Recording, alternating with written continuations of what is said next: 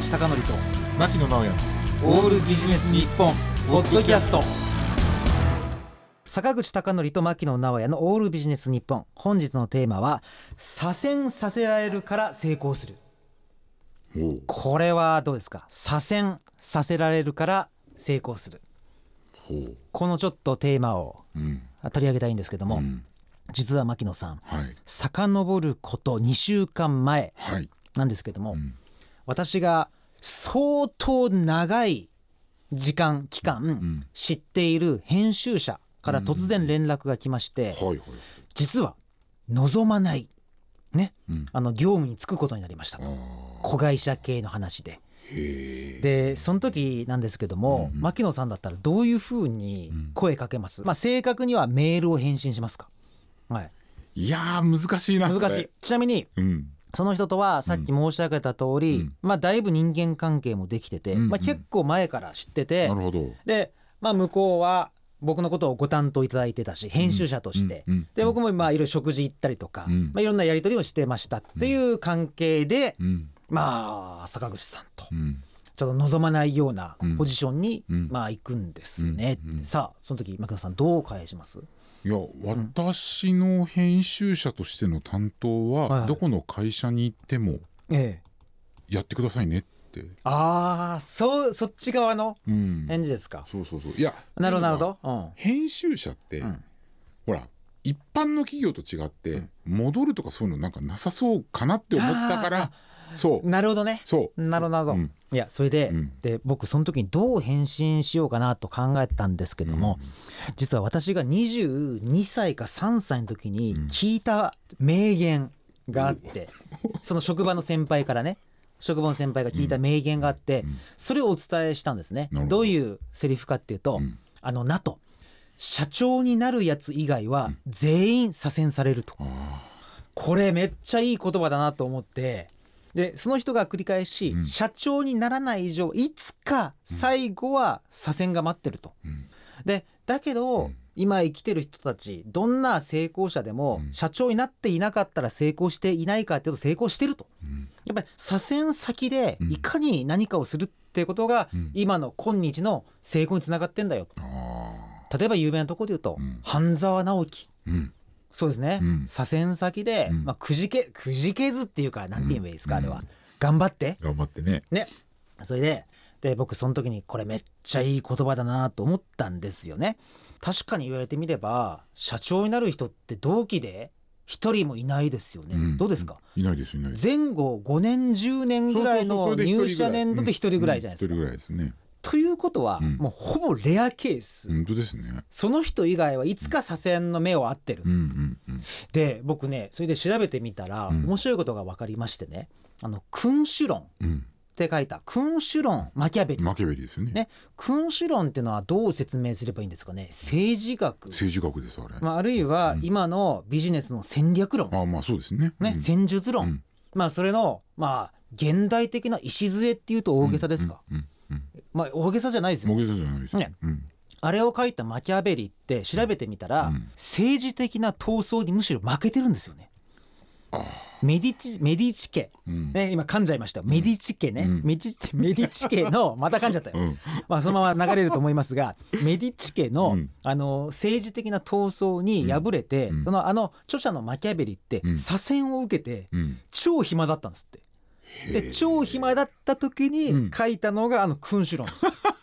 で すすごくないですか？それ面白いね。あの左遷がなかったら政治学ですよね、うん。政治学、うん。まさにね君主たるものどうすべきっていう、ん。まさにこう政治闘争を描いたマキャベリがうん。政治闘争に負けて左遷されていた。この時に書いたのがあの君主論なわけですよ。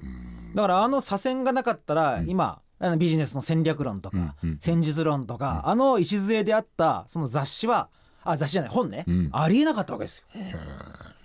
これちょっといい話しちゃいます？ですね。本ね当に、でかつさらに調べたら、うん。ダンテ。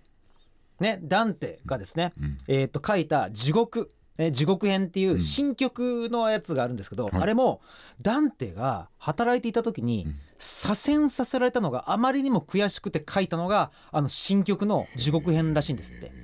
でダンテは本当にまあ見えてあの大人じゃない、ね、子供っぽい人だったらしくて うんうん。地獄編新曲の地獄編で出てくる登場人物は自分を左遷した人たちを全部登場人物として出してそいつらを地獄に叩き落としてるんですよ。うんうんこれもまたいい話じゃないですか。そうですね。ね、ダンテがうん左遷されなかったらあの新曲うん「地獄編」っていうのは生まれず、うん。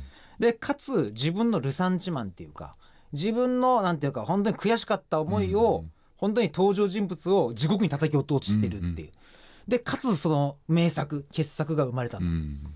でこう考えると、まあ、左遷っていうのも、うん。あの一つの、うん。まあ長い目で見るとストーリーだと。うん。で映画の主人公もまあこれはまあハリウッドは特にそうですけど、うん。順調に成功をつかむって面白くないですよね、うんうんうん面白くないは言い過ぎですまあ波乱万丈があった方がね。うんまあ、大体2回ぐらい谷を経験するじゃないですか、うんうん。うんまず1つ目はねちょっと自分が至らなかった、で谷を経験して。で2番目は組織のいろいろなごたごたに巻き込まれて、でまた谷を経験するけど、うんうんその落ち込みがあるからこそ人生はやっぱりこう輝いて見えるっていうかね。でこう考えるとやっぱりなんていうか左遷っていうか、うん。まあなんか性的というか、うん。まあビジネス上の戦いにもしかしたらうん。今は今は負けたように見えるけど見えるけど、やっぱりやってみたらうん。そこでの気づきってあると思うんですね。うん。で牧野さんちなみに、うんここに来たかっていう移動ってありました？ここに来たかっていう。社会人になってから。いやいやえーいやいやいやあのこんなとこに来ちゃったっていう。いやいやだからその調達購買部分に移動したのは晴天の霹靂でありおおいい話いい話。もうあのん。もう自分的には全くありえないと思ってた。すなわちちょっとリスナーの方に補足しておくと、営業にそうそうそう。ねずーっと営業で、うん。いわゆる会社の中で営業ってうん。文系の中ではうん。どういったんですか、まあ一番のところですよね。まあまあそうですね。ね、うん。まあ今はちょっと時代変わったかもしれませんけども、ずーっとその花形うん。というところで行った時に調達とか購買にまあ左遷とは言わんけどこれなんて言いやうんですか、移動だったんだけど、うん。いやもう気持ち的にはもうだからうん。左遷って言われてもなんか違うって言えないぐらいうんうんうのん状況だだけど、うん。さっきのあのダンテの話、うん。でマキャベリの話と同じく、うん。今振り返ってみたらでしょ、うん。そう。その調達購買というところにうん。配属されたから、うん。まあ、大げさかもしれないけど今があるわけ。ですそうですそうそうそう。そうその通り、その通り。いやいやめいやこれめっちゃ今いい話してますよ。あのなんかあらかじめこの話は話すって約あの言ってなかったのに。ね？うん。いやそれでですよ、うん。でさっきのねあのマキャベリの君主論もそうだし、うん。ダンテの新曲の地獄編もそうだしこうやっぱりいろんなこうなんていうか文学作品とかまあそれね牧野さんの話もそうですけども文学作品とかあるいは社会学の論考とか見ても、うん。実はその人が不遇だった時にうん。すごい作品が生まれてるってのは結構あるわけですね。だからもう考え方はもう一つ。うん。でそういう返信をしたわけですよ。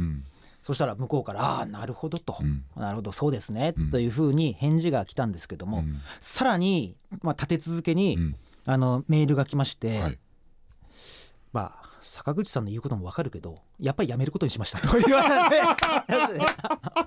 これ笑い事じゃないんですけど、うん。いやーうん。これまで含めてやっぱり人間って面白いなと、うん。あで俺がこんなこんなもう会心の返信をして、うん。もう感動的な、うん。もう涙のようなね、うん。いやーのがあっても響かなかったかと。まあでもこれも含めて、ねもしかしたら左遷を受け入れなかったかもしれないけども、もしかしたら違う会社でうん。もっと変なことも起きるかもしれない。でそれも、うん。まあ、死ぬ時には、まあ、100うん。年経って死ぬ時には、まあ、それも恋のストーリーということなんで,、であえて今日最後に言いたいと思うんですけども、はい。左遷させられるから成功する、うん。それは逆に言うとどこに行っても皆さんには成功しか待ってないと。いうことですね、はい。あの言いたいと思いまして、えっと今日のテーマは「左遷させられるから成功する」でございました、坂口孝則と牧野直哉の「オールビジネス日本ポッドキャスト。今回はここまで。次回もお楽しみに。